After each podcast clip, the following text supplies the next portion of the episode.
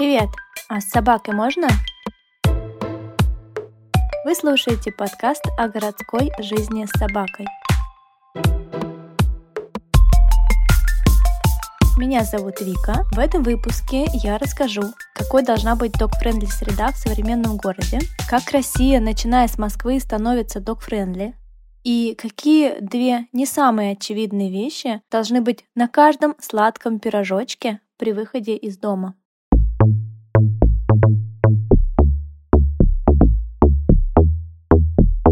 Давайте начнем с пожеланий к док-френдли городской среде. Хочу отметить, как мало в городе мест для выгула собак без поводка. Нет специальных собачьих парков, больших огороженных территорий, где собака может реализовать свою энергию, ведь на собачьих площадках не разгуляешься. Обычно площадка — это закуток 20 на 10 метров, иногда немного больше, нашпигованный однотипными снарядами типа бума и барьеров. Хорошо, если они не сломаны. Вдоволь побегать на такой площадке не удается. Тут особо не разгонишься, можно тут же врезаться в снаряд, повредить себе ногу, повредить еще что-нибудь, повредить маленькую собачку. Площадка со снарядами — это хорошо, но пространство для собаки должно быть больше, хотя бы метров сто, чтобы можно было бежать и волосы по ветру. А насчет снарядов я бы предложила их разнообразить, как это делают современными площадками для детей. Многоуровневые лабиринты из лесенок и туннелей будут очень интересны и собакам, и их хозяевам. Также можно добавить всякие балансировочные штуки. И еще важно обрабатывать собачьи площадки от клещей и вирусов. Этого я в России нигде не видела, а вот во многих европейских городах это такая же часть уборки городской территории, как и подмести улицу. Кстати, детские площадки тоже нужно обрабатывать, как мне кажется. Интересно, почему это не практикуется в России? А еще для развития dog-friendly среды можно добавить уличные поилки для собак. Фонтанчики или кран с водой, например. Когда я вижу такие поилки для собак за границей, в Европе или в Турции, я чувствую в первую очередь заботу о людях, которые живут в этом городе. Почему нам так важно развивать dog-friendly среду, спросят люди без собак. По той же причине, по которой необходимо обустраивать безбарьерную среду в городе, например. Современный город должен быть удобным для всех его жителей, будь то мама с коляской, дедушка с палочкой, маломобильный гражданин или человек с собакой. Я живу в Москве, и тут ситуация с принятием людьми dog-friendly пространств меняется быстрее, чем в других городах России. У нас в городе уже много кафе, баров, ресторанов, куда можно прийти с собакой. Есть dog-friendly коворкинг. Прикиньте, вы берете ноутбук, собаку, поводок и идете работать. Не всем собакам подойдет такое времяпрепровождение, конечно. Кому-то больше нравится ждать маму или папу дома на уютном диванчике с любимой игрушкой, а кто-то умирает от тоски, когда остается один. Что еще в Москве есть dog-friendly? Выставки и музеи начинают пробовать открывать свои двери для посетителей с собаками. Да, появились уже dog-friendly торговые центры, фитнес-клубы, школа английского языка. Представляете, вы приходите на урок английского языка с собачкой. О, это так мило. Еще есть продуктовые магазины dog-friendly, салоны красоты.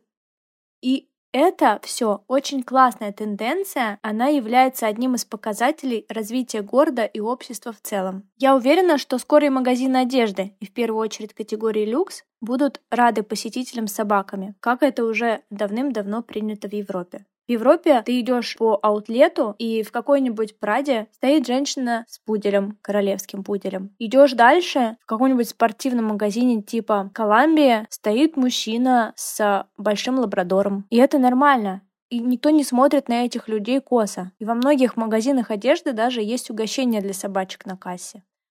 А во второй части сегодняшнего выпуска я хочу поговорить о двух необходимых деталях, без которых ни одна собака не должна выходить на улицу. И это не поводок и намордник.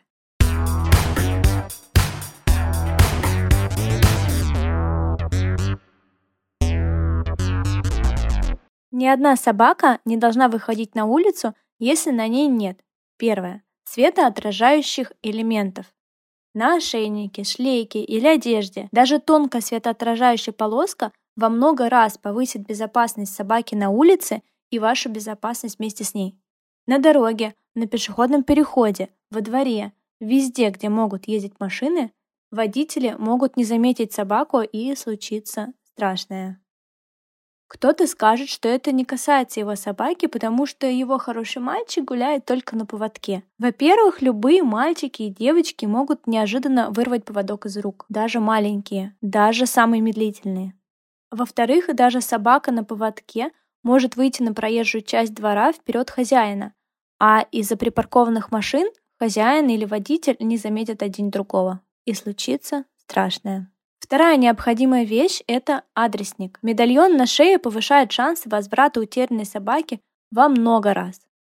Адресник с номером телефона стоит 300-500 рублей. Эти небольшие деньги выручат вашу собаку, если она попадет в беду. Ваш сладкий пирожок может рвануть за другой собакой во время игры или во время половой охоты. Ваша булочка может убежать, испугавшись салютов или наезда неотесного балбеса из соседнего подъезда. А еще ведь есть кошки, вороны, раскиданные остатки сгнившего фарша и многое-многое другое. И булочки, и пончики, и даже самые умники виртуозно выворачиваются из ошейников и шлеек, вырывают поводок из рук и, не помня ни себя, ни мамечки, бегут без оглядки. До поры, пока в собачьем котелке не прояснится, и тогда она остановится, оглянется и поймет, что ни мамочки, ни кошки, ни дома вокруг не видать. И непонятно, как вернуться назад. Все вокруг незнакомое. Тут у собаки начинается паника, она начинает метаться. Прохожие остановят собаку, если на ней адресник, они позвонят хозяину. А если адресника нет, то большинство людей не будет заморачиваться, чтобы помочь ей. Ведь это нужно взять собаку на передержку, искать хозяина по объявлениям в интернете. А если хозяин не найдется, что очень часто бывает, пристраивать собаку или оставлять ее себе. Ну кому нужны такие хлопоты, согласитесь? У собаки с адресником гораздо больше шансов вернуться домой. Поэтому, пожалуйста, выходя из дома, проверяйте, чтобы на вашей собаке был адресник и светоотражающие элементы. Это спасет вашу собачку во многих-многих случаях.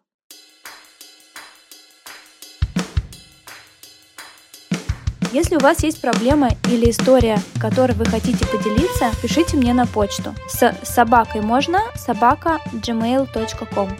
Чтобы поддержать меня и мой подкаст, поставьте оценку или сердечко, смотря на какой платформе вы слушаете. Оценки и отзывы помогут подкасту стать популярнее, а от этого зависит его будущее. Подписывайтесь, чтобы получать уведомления о новых выпусках. Меня можно найти в Инстаграме Вика, нижнее подчеркивание, Гурьянова. Все ссылки я оставляю в описании подкаста. Спасибо вам, что вы есть. Встретимся в следующем выпуске. Пока!